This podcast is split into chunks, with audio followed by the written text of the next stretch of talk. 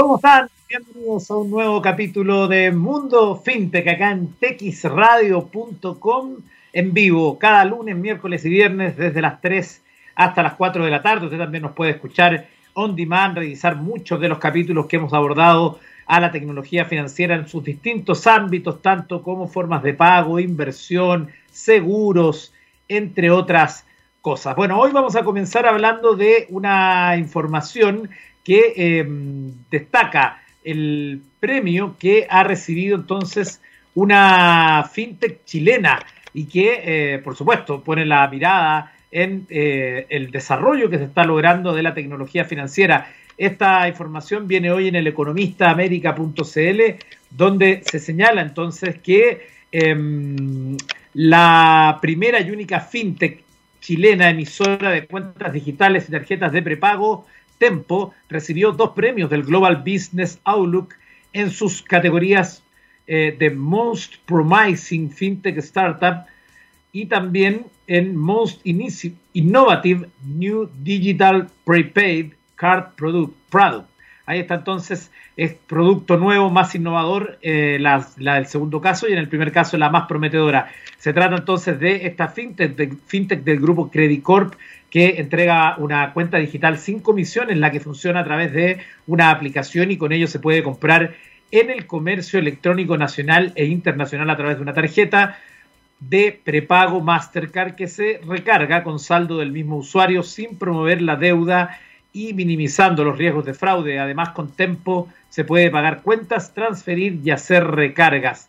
Eh, comillas, nos llena de orgullo ser merecedores de ambos premios tan importantes para la industria financiera. Estos galardones significan un gran avance y motivación para nuestro equipo, ya que reafirma que el camino de la inclusión financiera para desarrollar nuestro negocio es el correcto. Es sin duda un motor para seguir creciendo, ratificando el compromiso con nuestros clientes y colaboradores. Es fundamental además destacar que estas distinciones en las categorías ya señaladas son producto del esfuerzo de un equipo de 90 personas que integran Tempo, con la promesa de la financracia, que es la democracia en las finanzas, la fintech busca dar una inclusión financiera a los sectores desbancarizados como emprendedores, inmigrantes y adultos mayores.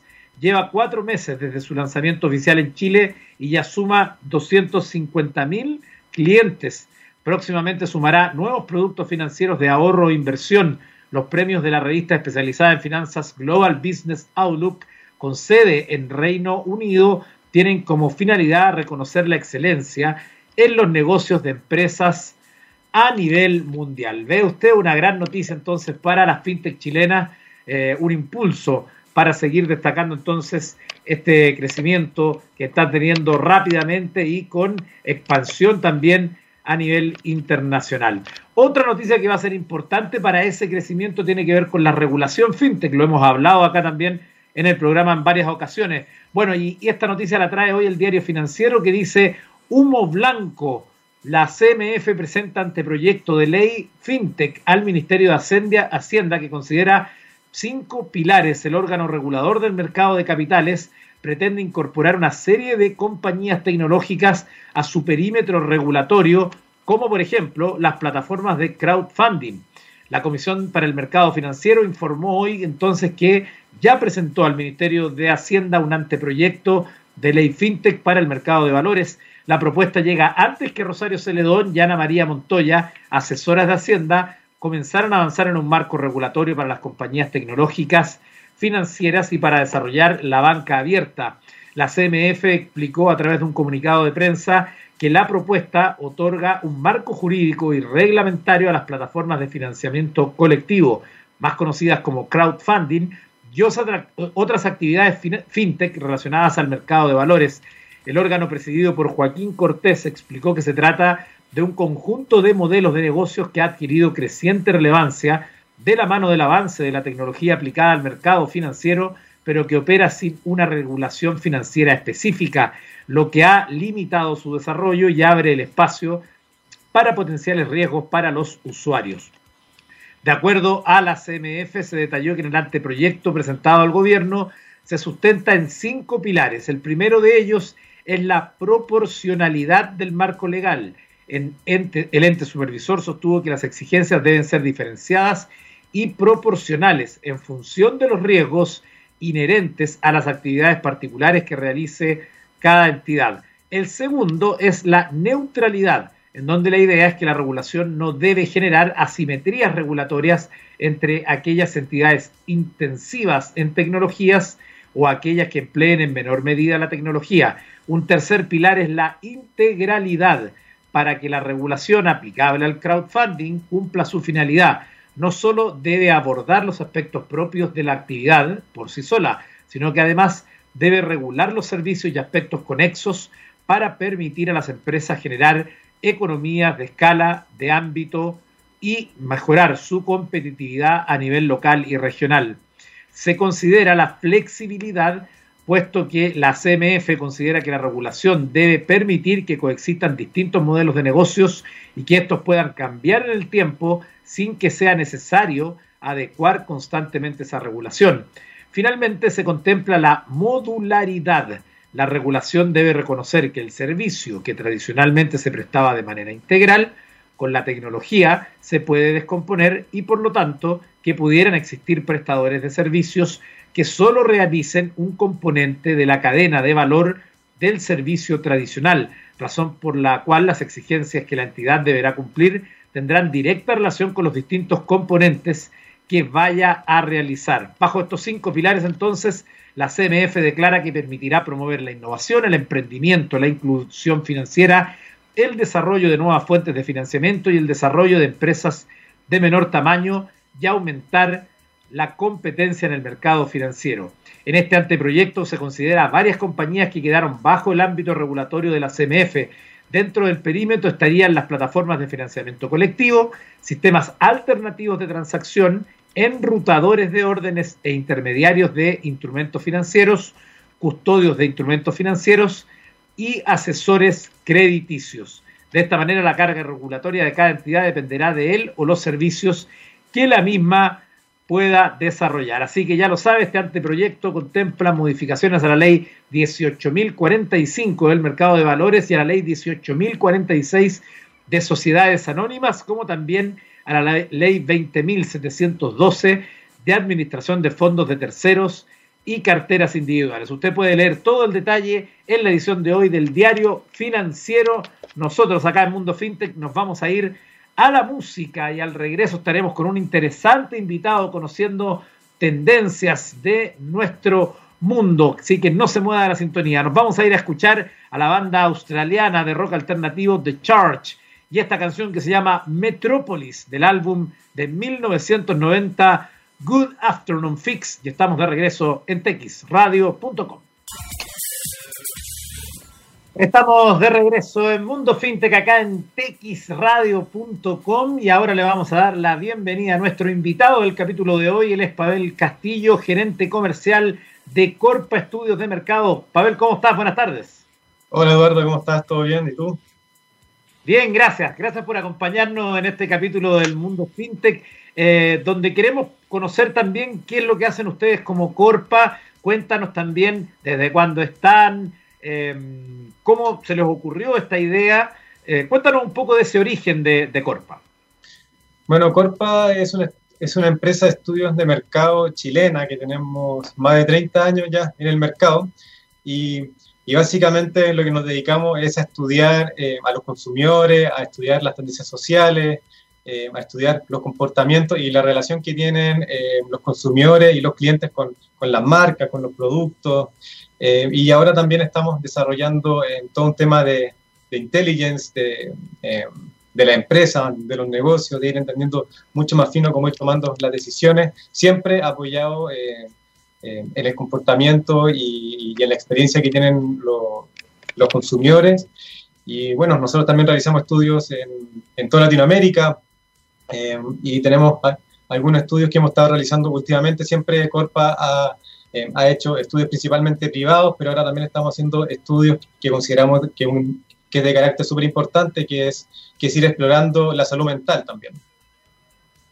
Perfecto, claro, hay, temas bien interesantes que vamos a poder abordar de inmediato, pero yo eh, el periodista me, urge a preguntarte eh, cómo ha cambiado la recopilación de información, las metodologías de realización de trabajos de campo o la forma como sea en estos 30 años, porque eh, si hay algo que ha cambiado muchas industrias es el mundo de Internet, la tecnología misma. Y me imagino que justamente también en estudios de mercado tiene que haber tenido una incidencia muy relevante, ¿no?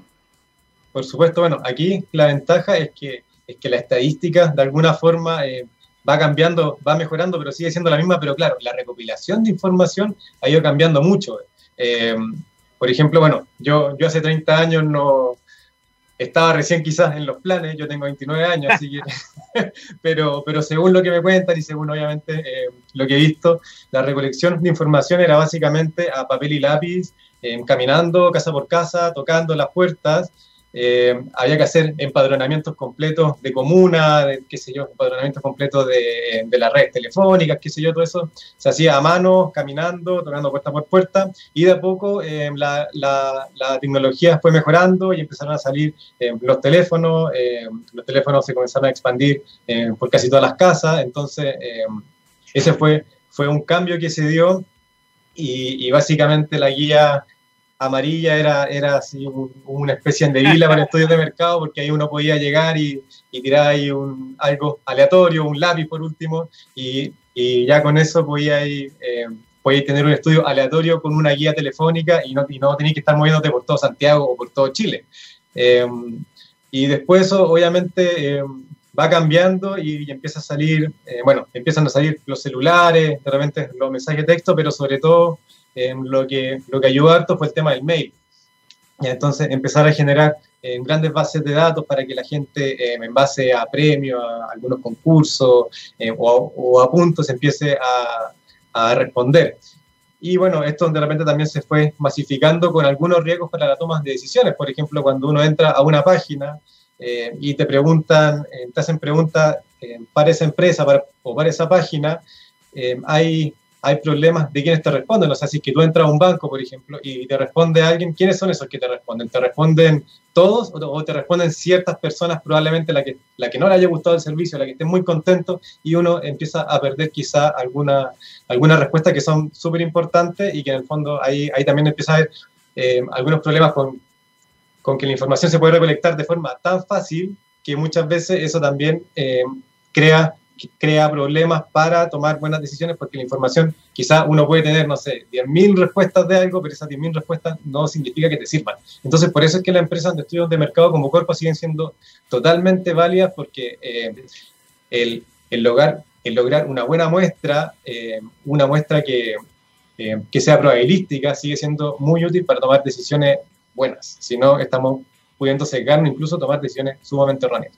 O sea, sin ninguna duda. Yo, yo me parece que mientras más inputs y mayor cantidad de datos tengamos, más relevante va a ser entonces que los expertos sean capaces de leer esos datos, porque tú, claro, tú mencionas esta evolución que tuvimos desde los 80 hasta hoy, pero claro, ahí podemos incorporar además hoy el Big Data, eh, el uso mismo de las aplicaciones que entregan mucha información de los comportamientos de las personas, o sea, toda la información que hay desde el uso de Waze, de Netflix, de cualquier aplicación que uno use para hacer deporte. O sea, en el fondo, en términos de data, hoy hay mucha data, mucha más data que antes.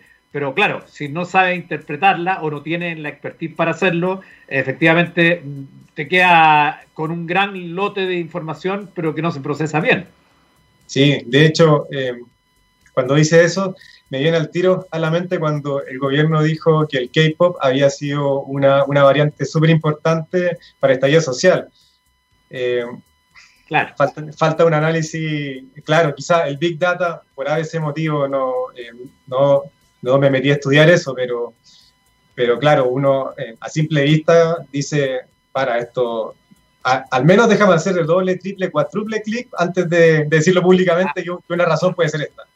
Entonces, claro, eh, el Big Data y eso puede ser una herramienta súper, súper importante, pero hay que acompañarlo. Y lo que me gusta a mí mucho y, la gracia de poder trabajar en una empresa de estudio de mercado es complementar la información dura, es decir, esa que viene del Big Data, del Analytics, de la encuesta, eh, de los números, con información un poco más blanda y conversar con la gente o preguntarle y hacer algo un poco más profundo para entender exactamente a qué se refieren y cómo viven eso que, que se están diciendo. Claro, además hay una cuestión que seguramente tú lo conoces mucho mejor que yo, pero que yo soy muy aficionado, pero como aficionado, no como profesional, a todo el tema estadístico, de tendencia. Además, recibo mucha información de muchas eh, personas que me envían eh, algunos estudios.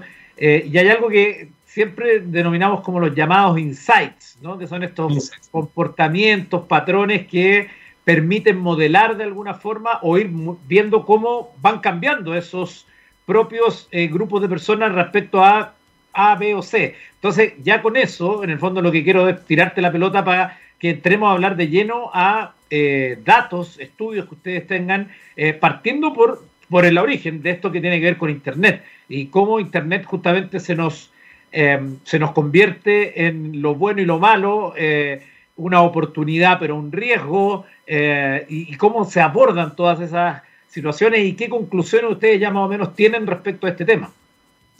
Sí, bueno, eh, básicamente, claro, hay, hay un análisis que uno puede hacer que, este mundo digital, que se ha expandido obviamente enormemente y, que la pandemia probablemente aceleró la expansión 10 años eh, y, sin estar exagerando mucho, o sea, si que vemos como el e-commerce se disparó, por ejemplo, eh, eso, eso era, uno sí que hacía proyecciones, todo lo que se expandió, uno decía en 10 años más voy a venir esto y, y hoy en día es una realidad, todo el tema del teletrabajo, qué sé yo, pero eso también afecta nos afecta de forma muy positiva y nos afecta de forma muy negativa. Y esto eh, yo creo que es súper importante poder comprenderlo bien. Y también es súper importante poder hacerse eh, las preguntas correctas. Por ejemplo, eh, ¿qué grado de equilibrio queremos lograr entre un bienestar objetivo, que es el bienestar material, por decirlo de alguna forma, y el bienestar subjetivo, que es cómo nos sentimos? este, este bienestar objetivo, que el que lo que estamos buscando realmente se empieza a traducir en, una mayor felicidad con nosotros, nos, hace estar más contentos, más relajados, porque si es que lo ponemos de un punto de vista súper básico quizá, eh, piensa, piensa, no sé, en el 1500 cuando, cuando había que ir a buscar agua a, un pozo y podía pasar tres horas yendo a buscar agua, o quizás más, quizás algunos pasaban un día, qué sé yo, o medio día. Y ahora nosotros abrimos la llave y sacamos agua, pero eso, eso claro, para una persona del 1500 haber hecho eso era la magia, y, imagínate cómo se podría haber sentido, pero ahora nosotros tenemos todo eso y tenemos mucho más, y sin embargo no somos más felices necesariamente. Entonces, claro, ¿cómo, cómo todos estos cambios nos van afectando? Yo creo que es súper importante ir entendiéndolo. Eh, por ejemplo, eh, para, para contarte algo del estudio que nosotros hemos hecho, eh, hace poco hicimos un estudio sobre, sobre la calidad del sueño de las personas y nos dimos cuenta que que más del 50% de las personas habían empeorado su sueño durante la pandemia. Obviamente hay aspectos que, que están dados por las circunstancias de la pandemia, pero también uno podría pensar, bueno, el tema de no movilizarse o ir al trabajo y la facilidad que da el teletrabajo eh, podría hacer que, eh, que, mejore nuestra calidad de sueño. Sin embargo, empeora. Eh, ¿Cómo estamos manejando nuestras emociones también? Es súper importante. O sea, claro, tenemos, tenemos una situación de crisis externa y nos damos cuenta que, que, no todos lo manejamos igual. Por ejemplo, eh, la, la, diferencia que existe entre hombre y mujer, un 58% del hombre decía que había empeorado su calidad de sueño y las mujeres solamente, solamente entre comillas, un, un 44%. Bueno, ¿qué, ¿qué, es lo que puede ir explicando esa diferencia? esa diferencia, a juicio nuestro y a juicio eh, con el doctor Fernando que nos, que nos acompañó a hacer este estudio también, es que, claro, los hombres y las mujeres tenemos circunstancias sociales, tenemos eh, eh, una forma eh, de comportarnos frente a la sociedad distinta y también eso va afectando en cómo manejamos nuestras emociones. Las mujeres pueden hablar, en general hablan más, se comunican mejor, pueden, manejar mejor sus emociones, tienen una inteligencia eh, emocional mejor que el hombre y eso le hace también ir, ir, manejando mejor esto. O sea, todo este tema de la tecnología y cómo han afectado en la vida es súper súper interesante y hay mucho que ir hablando. Claro, no, sin duda, hay, hay varios temas que, considerar. Eh, y además porque, eh, si bien este el estudio del sueño es uno de los tantos que ustedes han realizado, eh, plantea además una serie de conversaciones que se pueden tener en torno a ello, porque, claro, efectivamente la pandemia ha cambiado muchas cosas, pero eh, esas afectaciones no son necesariamente para todos por igual, pero sí hay tendencias, ¿no? Que se pueden ir viendo y seguramente si uno va comparando datos en el tiempo, eh, puede ir observándolas con mayor nitidez y, y no como una cuestión como de de sentir que es como de guata, así como de decir, mm, yo creo que, sino que evidentemente que al poder hacer un estudio serio uno puede tener información que probablemente pueda ratificar o eh, echar por, por, la borda tu teoría o tu, tu presentimiento de algo, ¿no? Y eso también ahí es bien relevante lo que ustedes puedan hacer. Eh, en, este, en este estudio del, de la calidad del sueño, ¿qué otro elemento les, eh, les llamó la atención o, ustedes consignaron como un punto destacado dentro del, trabajo? Mira, a mí me llamó mucho la atención que la gente evaluaba en promedio con nota 4, eh, en una escala de 1 a 7, con nota 4, la calidad de su sueño. O sea, eso es, una nota bastante eh, deficiente. Estamos hablando de promedio, o sea, igual los promedios muchas veces pueden esconder muchas cosas, pero, pero estamos hablando de un 50% de las personas, o un poco más incluso, eh, evaluaba con menos de 4 la calidad de sus sueños. Y de hecho, un 84% de las personas eh, decía que dormía mal en la semana y, y, de esas personas que decían eso, lo decían para cuatro días a la semana, o sea, cuatro días a la semana, más de la mitad de tu semana estás durmiendo mal. Y eso, ¿cómo te va afectando? Te va afectando en todos los ámbitos eh, de tu vida. Por ejemplo, también en este estudio también preguntamos por eh, si se han sentido estresados y un 63% de las personas dice haberse sentido estresado durante este tiempo. Y, el estrés, bueno, y el estrés se puede manejar, uno lo puede manejar, ¿cierto? Eh, el dolor de espalda, 52% de las personas dice que, que tienes dolor de espalda y eso también viene dado por la forma en que estamos trabajando, en que no nos movemos, en que estamos siendo más sedentarios. y bueno, y de hecho, si es que nos vamos a la satisfacción con la vida, también preguntamos sobre, sobre satisfacción con la vida. En estos datos todavía los seguimos trabajando porque son muy interesantes cómo, cómo se van cruzando. Pero, pero sí te puedo decir que en nuestro estudio el promedio salió de un 6,9 en una escala de 1 a 10, lo que es eh, una nota si bien no es terrible, pero sí podemos estar hablando de una nota eh, más o menos baja en la satisfacción con la vida. Eso, quiere decir que eso engloba más o menos todo lo que nos sentimos y todas nuestras proyecciones, eh, lo que hemos hecho con nuestra vida y decir que tenemos un 6,9 en promedio eh, no, es, no es trivial. Y, y, y, lo que es muy interesante de este estudio sobre el sueño es que, es que la relación que existe entre la satisfacción con la vida, la calidad del sueño y la salud de las personas eh, es totalmente directa. O sea, hay, hay, un, hay, hay harto que ir trabajando sobre, sobre el bienestar subjetivo y, y no solamente sobre el bienestar eh, objetivo, que es muy importante, pero el subjetivo no hay que dejarlo de lado y muchas veces se está dejando de lado y, y eso también tiene, tiene relación con, con, los movimientos sociales que se han estado dando. O sea, eh, claro, miremos más allá, hagamos cambios, hay cosas que no están bien y, y uno ve los números y uno como economista, que yo soy economista, veo, veo los números y digo, oye, pero si desde el 90 venimos creciendo, la desigualdad viene creciendo, sí, se podría haber hecho más, sí, se podría haber hecho más, pero ha aumentado la, eh, la educación, eh, el financiamiento, etcétera, etcétera, etcétera. Pero sin embargo, la gente no está mejor y está bastante descontenta. O sea, hay, hay que hacerse las preguntas correctas, yo creo. Eh, claro que sí. Estamos, estamos conversando con Pavel Castillo de Corpa Vamos a ir a la música acá en txradio.com y al regreso vamos a estar hablando de esto que me parece súper relevante también, el tema social asociado a eh, los estudios de opinión respecto a, las, por ejemplo, los resultados que hemos tenido en el plebiscito o eh, lo que se habla de cuando se habla de los retiros del, del 10%. O sea, hay muchas cosas que podemos conversar para que ustedes nos entreguen también algunos inputs de eso y sobre todo a mí me interesa una cuestión muy relevante, que es la salud mental asociada a lo digital, porque ahí hay una serie de cuestiones que también están dando vuelta. Nos vamos a ir a escuchar a esta hora en TX Radio esta canción llamada Magic Man de la banda estadounidense Heart del año 1975 y estamos de regreso para seguir conversando de tendencias y más acá en Mundo FinTech. Estamos de regreso en Mundo FinTech acá en texradio.com para seguir conversando con Pavel Castillo, gerente comercial de Corpa Centro de Estudios y eh, habíamos dejado anunciado un par de temas, también hay otro que me gustaría que tocáramos, así que en función del tiempo eh, básicamente, ¿qué te parece lo que ha ocurrido en términos de estudios de opinión em, y lo que ha ocurrido con los resultados concretos. Por ejemplo, la, masiva eh, aprobación para una nueva constitución y que esa nueva constitución la redacte una convención completamente em, distinta a los partidos políticos representados en el Congreso. Eso, como por ejemplo que los ah, retiros del 10% tengan un apoyo masivo cercano al 80% de acuerdo a los sondeos de opinión. Sí, bueno, eh, como conversábamos antes, hay un, hay un tema con, la satisfacción que, nos está dando realmente eh, este, este modelo en el que estamos viviendo. Y, bueno, y claramente eh, las personas, la sociedad se, se, ha pronunciado, y no solo en Chile, sino que en otros lados también, de, de, que, de que, queremos cambios, de que queremos las cosas distintas.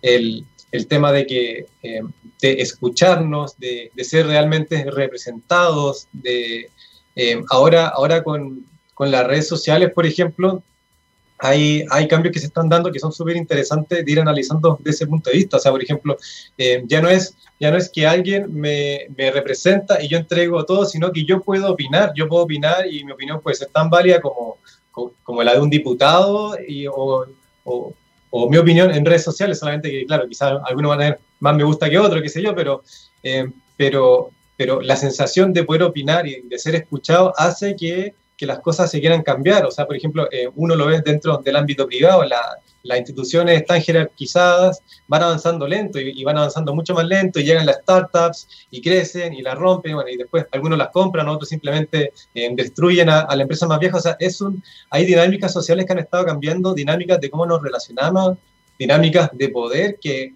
que bueno, que, que se han estado votando estructuras que, que al parecer ya no están siendo tan válidas. Y, y eso la gente lo, eh, lo, ha mostrado con el cambio de constitución, con cómo quieren que se haga la nueva constitución, con, eh, con derribar quizá el tema eh, o, o, el decir este dinero es mío y lo quiero ocupar cuando, cuando lo necesito, etcétera. O sea, hay, hay varios temas que la gente ha estado opinando fuerte y, y también es muy interesante, Eduardo, ver, ver cómo se están organizando esto. Ya, ya no es un líder, si bien como que la cultura en colectiva dice falta un líder, pero al mismo tiempo todo se organiza sin líderes.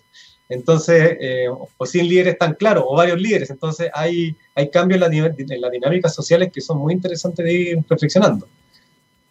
Claro, efectivamente. Oye, eh, otra cosa que es importante y que además para los que son padres eh, seguramente es un desafío cada día más complejo, es el tema de los niños y cómo se acercan a Internet o al mundo de la tecnología, porque ya no solo es preocuparse de si se meten al teléfono a una página u otra. Hoy incluso con Internet de las Cosas, varios objetos o varios eh, dispositivos están conectados a Internet, las cámaras de seguridad, los asistentes de voz. O sea, en el fondo, los puntos de riesgo hoy día son muchos y también ahí hay un tema de cómo cómo acercar sin miedo, pero con responsabilidad a los niños también en, al, tema de, salir a este mundo digital.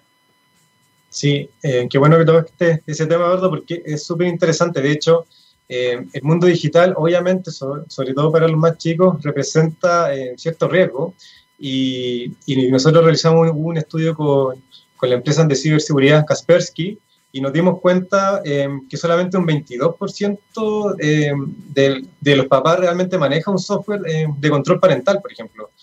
Y nos, y, nos, damos cuenta, y, y explorando este mundo, que en promedio los niños a los 9 años ya tienen un, un smartphone o un tablet y, y, con eso, con, con, toda la libertad que se implica sin tener un software, por ejemplo, de control parental. y además, y un, y un 25% incluso de los niños tiene un celular propio antes de los 6 años. Eh, y, imagínate toda la exposición que esté en un celular eh, y antes de los 6 años, o sea, eh, realmente hay, hay temas que, que, hay que comenzar a pensar como, como papás y, y, como sociedad también. Por ejemplo, nosotros hicimos este estudio en toda Latinoamérica y un dato que me llamó mucho la atención es que en Brasil un 25% dice que le da un celular a los niños para distraerlo y tener ellos más tiempo libre. O sea, yo te doy, o sea, déjame tranquilo, déjame tranquilo y te doy un celular. Eh, con todos los riesgos que eso puede implicar. Dos aspectos que tú, que te toca ahí que son bien interesantes, porque primero el padre de los 80 eh, tenía dos cosas nomás que hacer. Eh, eh, éntrate al hijo o apagarle la tele, no hay permiso para ver tele. Y ese era básicamente el, conflicto que tenía. Hoy con eso no, al contrario, casi que onda sale a jugar con tus amigos reales que conoces aquí y no estés tanto rato en línea. Eso por un lado. Y por otro lado, lo que tú mencionas justamente que tiene que ver con cómo se ponen de acuerdo dos adultos contra un hijo que quiere un teléfono y uno que dice que todavía está muy chico, el otro dice que no. Entonces, son nuevas discusiones que se dan en la familia y que seguramente van a marcar y van a seguir marcando lo que viene en los próximos años. Sí, de todas maneras, eh, y por ejemplo, claro, con eso que dices de la, de, de la entretención, un 65% de los papás le dan un celular a los niños para que se entretengan. O sea, claro, ¿cómo, cómo voy a incentivar que el niño vaya a jugar fútbol o vaya a pasear, escalar, a, no sé, yo, eh, tener una casa en el árbol y todas esas cosas que, que, cada vez ya existen cada vez menos, claro, sí, que la entretención, tus mismos padres te la están dando en, en una pantalla, que está súper bien las pantallas, a mí me encantan, pero, pero hay, hay que tener ojo con la regulación y con el conocimiento que uno va teniendo, porque por ejemplo nosotros hicimos este estudio en febrero y menos del 1% del, de los padres decía que sus hijos tenían TikTok.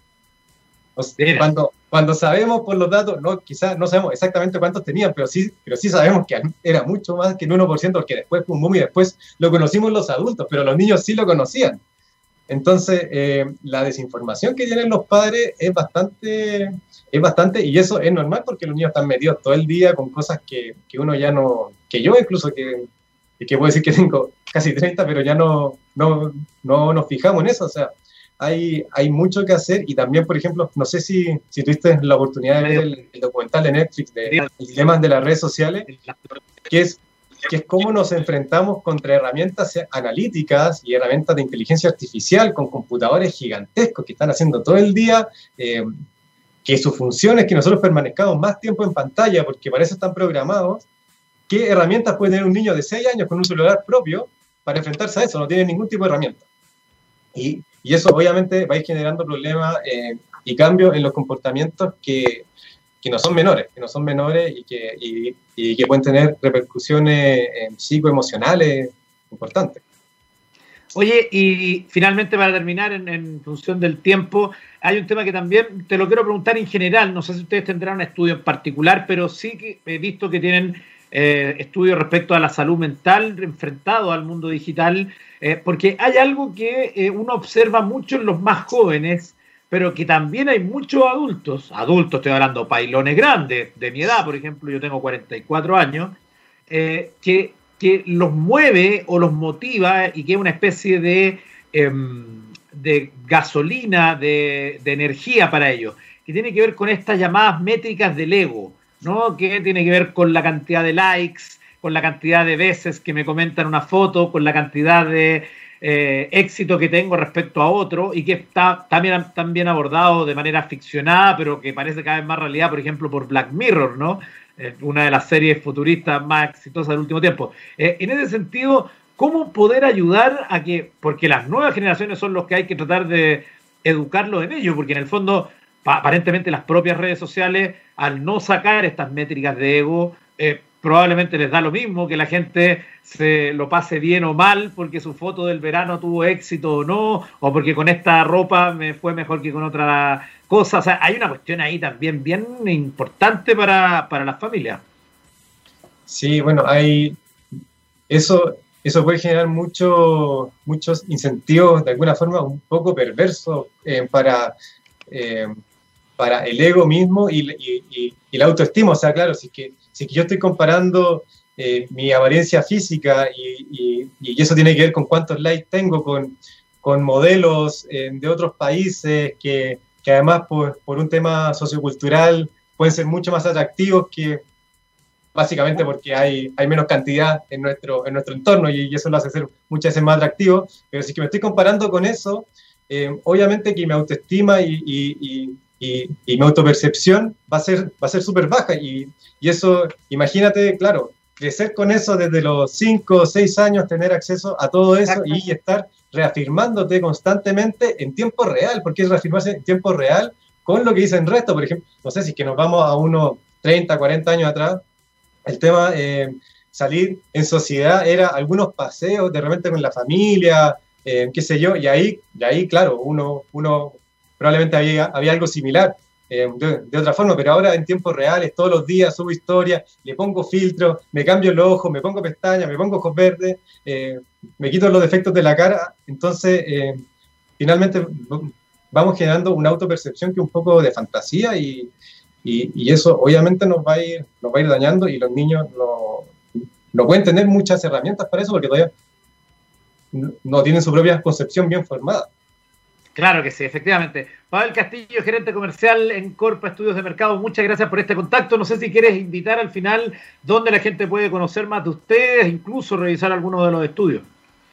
Bueno, eh, muchas gracias a ustedes por la invitación y lo invito a entrar a nuestra página web www.corpa.cl y ahí pueden ir revisando eh, constantemente lo que vamos subiendo, pueden ir a nuestro blog y, bueno, muchas gracias por, por habernos invitado y, y, estos temas que se siguen hablando porque son muy importantes en lo que viene y en lo que está pasando. Perfecto, gracias Pavel, que estén muy bien. Igual, chao. Bueno, y en la despedida de nuestro capítulo de hoy de Mundo FinTech, nos vamos a hacer con unos tremendos, con unos grandes del rock, con los de Rolling Stones y esta canción del año 1969 que eh, llamada You Can't Always Get What You Want. En español, no siempre puedes conseguir lo que quieres y que el año 2004 fue colocada por la revista Rolling Stone como una de las 500 mejores canciones de todos los tiempos. Ocupó el puesto número 100, canción escrita por Mick Jagger y Kate Richards. Nos volvemos a conectar el día viernes si usted sigue la sintonía de texradio.com.